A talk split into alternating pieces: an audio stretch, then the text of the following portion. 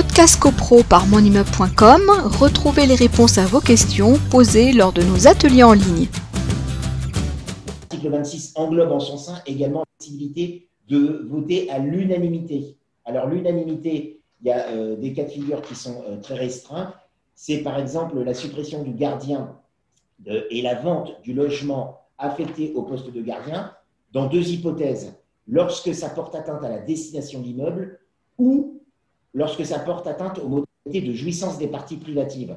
Donc, si vous avez un règlement de copropriété qui prévoit l'existence d'un gardien et dont on euh, lit, quand on lit le règlement de copropriété, que le poste de gardien participe activement, très très activement à la destination de l'immeuble ou à la façon dont les copropriétaires vont jouir de leur partie privative, on considère que c'est un élément essentiel de la copropriété. Et là, dans ce cas de figure précis, il faudrait la suppression du poste de gardien. Mais vraiment, il faut lire ce qu'il y a dans le règlement de copropriété et la destination de l'immeuble parce que souvent encore, des gens pensent que dès lors qu'il y a un gardien, sa suppression, c'est l'unanimité. Non, ce n'est pas obligatoirement l'unanimité, donc il faut être euh, vigilant.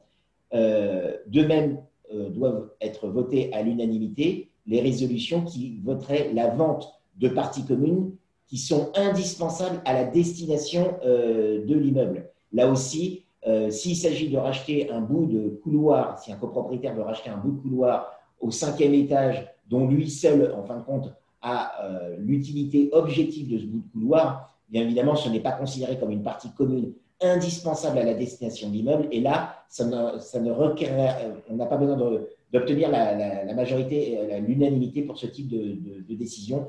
Euh, une double majorité suffira. Podcast CoPro par monimmeuble.com, retrouvez les réponses à vos questions posées lors de nos ateliers en ligne.